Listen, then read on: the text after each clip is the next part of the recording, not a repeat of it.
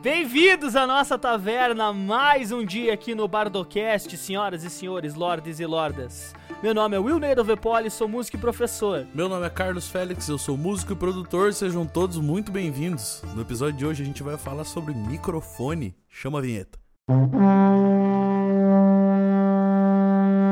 Está começando mais um Bardocast, um oferecimento de O Bardo Soluções Musicais.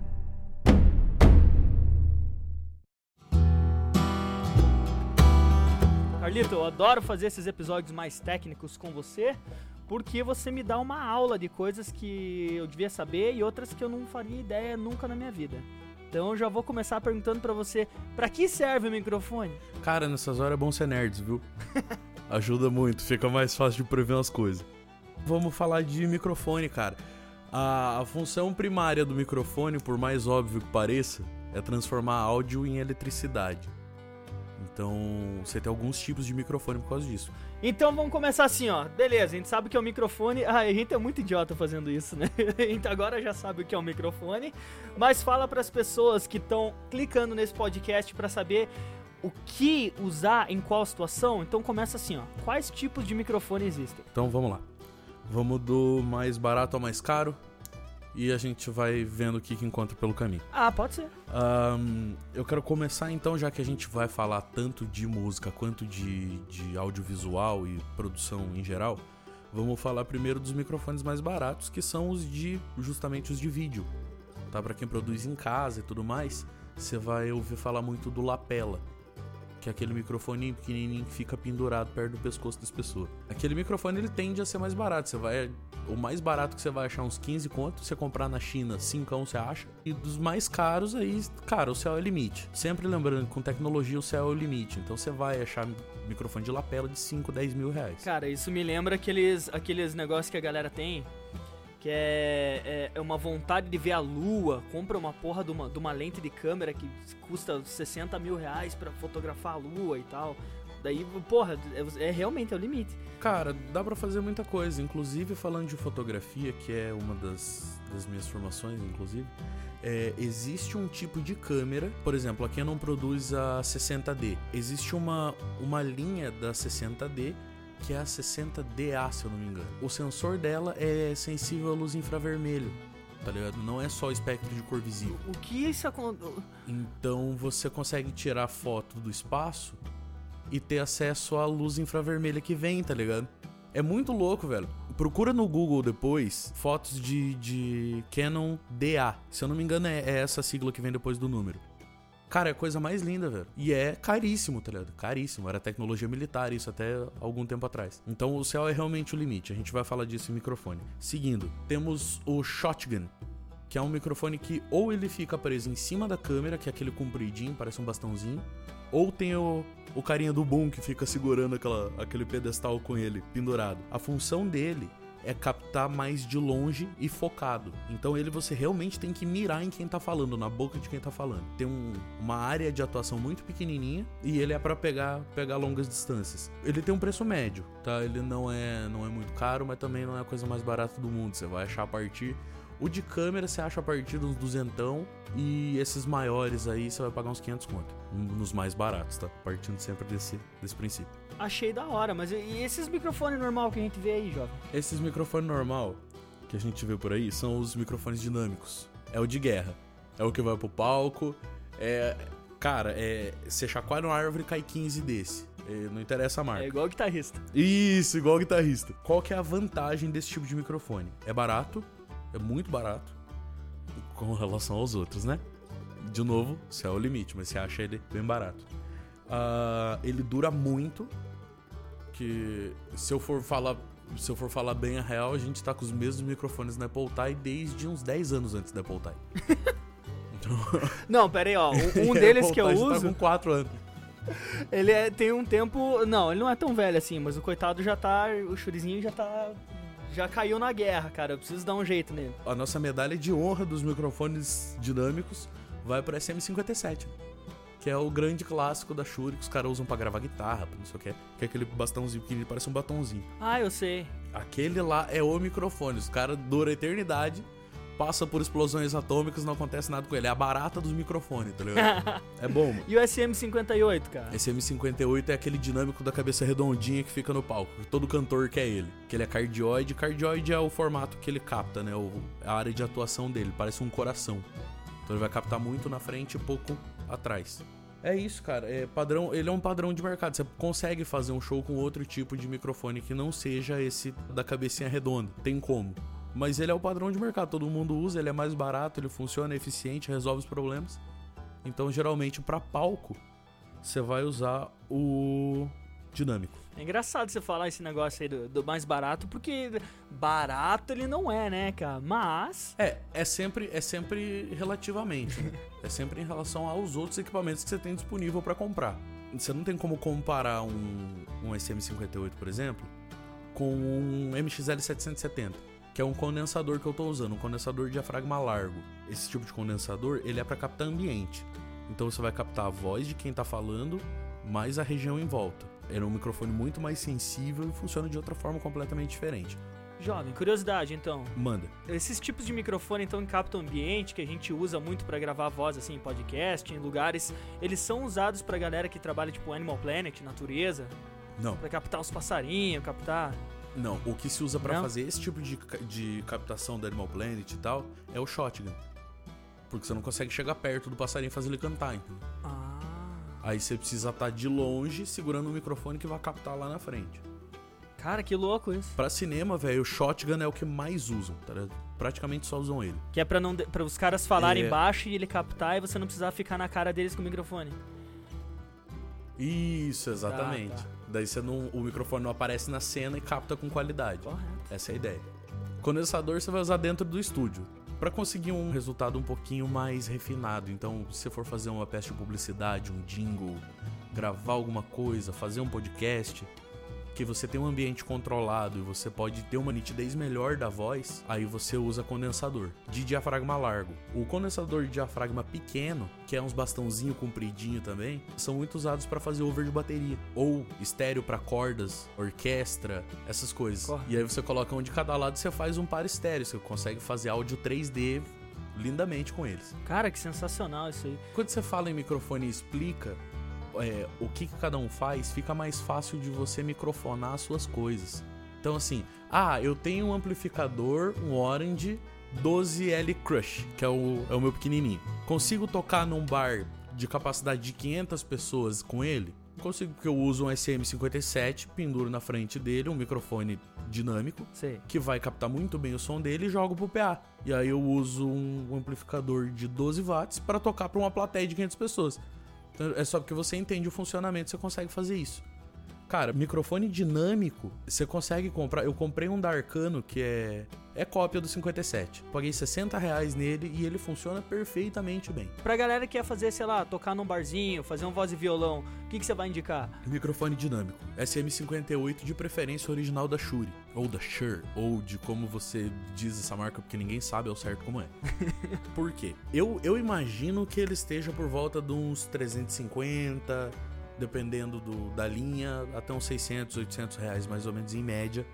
É, ainda com o dólar flutuando desse jeito, você não tem como, como precificar agora. Mas a média é mais ou menos essa hoje. Pra microfone de palco, 58.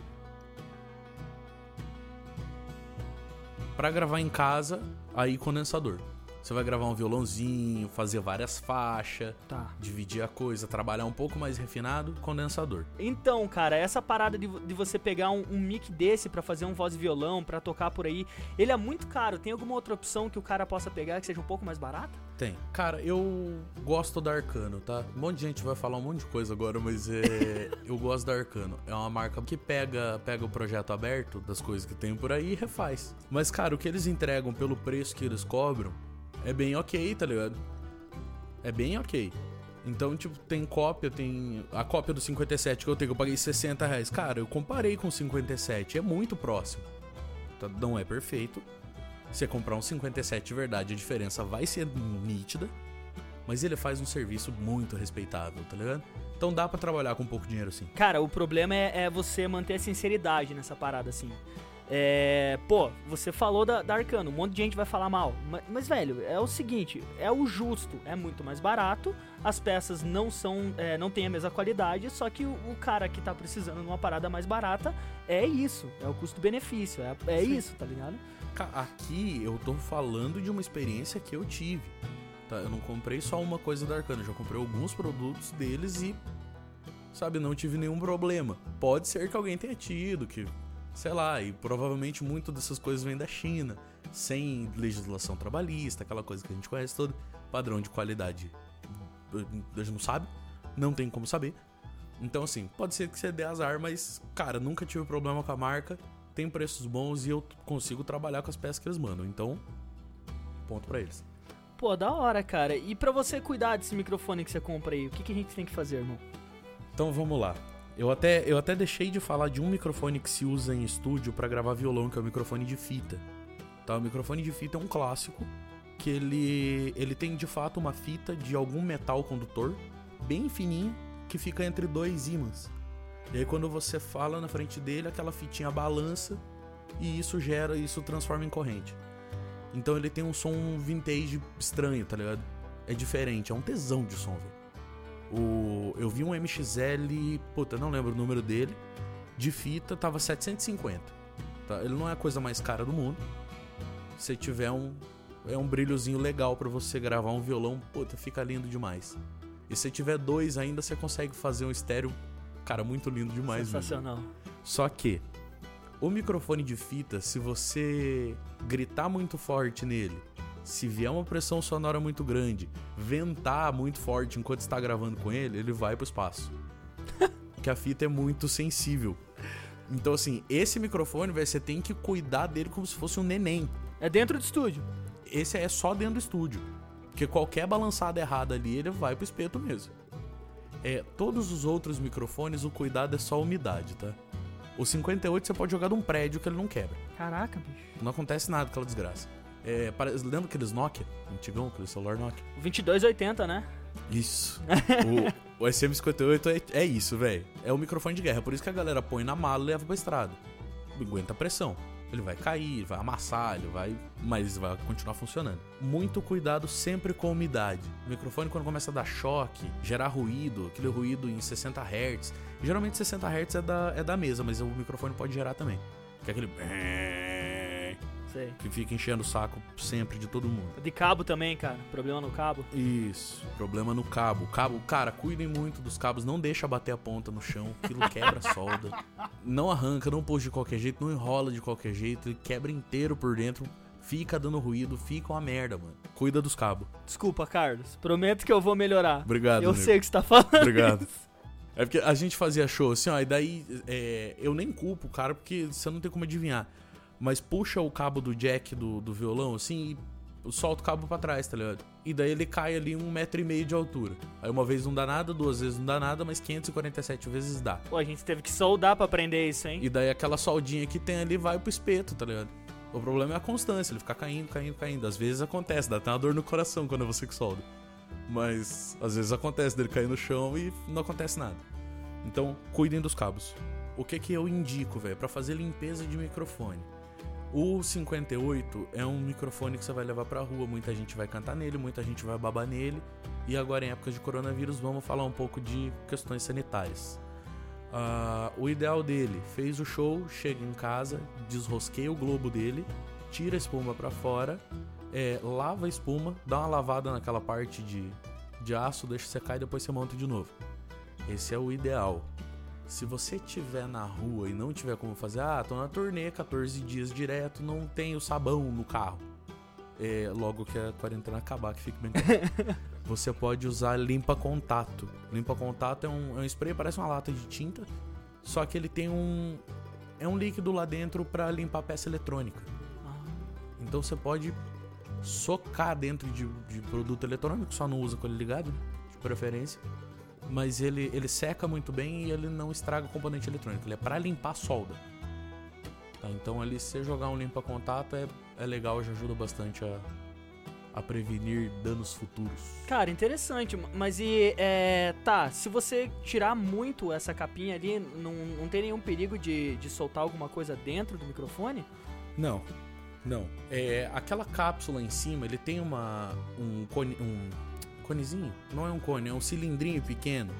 Que é a parte onde tá o diafragma dele. Ela fica solta. Tá, alguns modelos vêm com ele travado, mas geralmente ele fica solto, ele só fica encaixado ali. Na hora que você tirar o globo, aquela peça vai pular. Mas é só encaixar de novo e, e continuar usando. Inclusive, esse globo, quando amassa, é, dá para comprar em loja de eletrônica, tem. Eu já achei. É, só o globo em cima, com aquela fitinha azul em volta. Ah, eu ia te perguntar isso agora, na verdade. Se o cara não quer comprar, tem como tirar toda aquela parte que tá é, deteriorando ali, aquela coisa enferrujada desse globo? Cara, consegue. Aí a gente já vai falar de uma outra habilidade do ser humano que é a parte de, de oficina, né? A parte mecânica da coisa. Meu avô chamava de chachicho. Isso, a gente já vai falar do magaiverismo. Né? Você pode fazer uma eletrólise naquilo ali.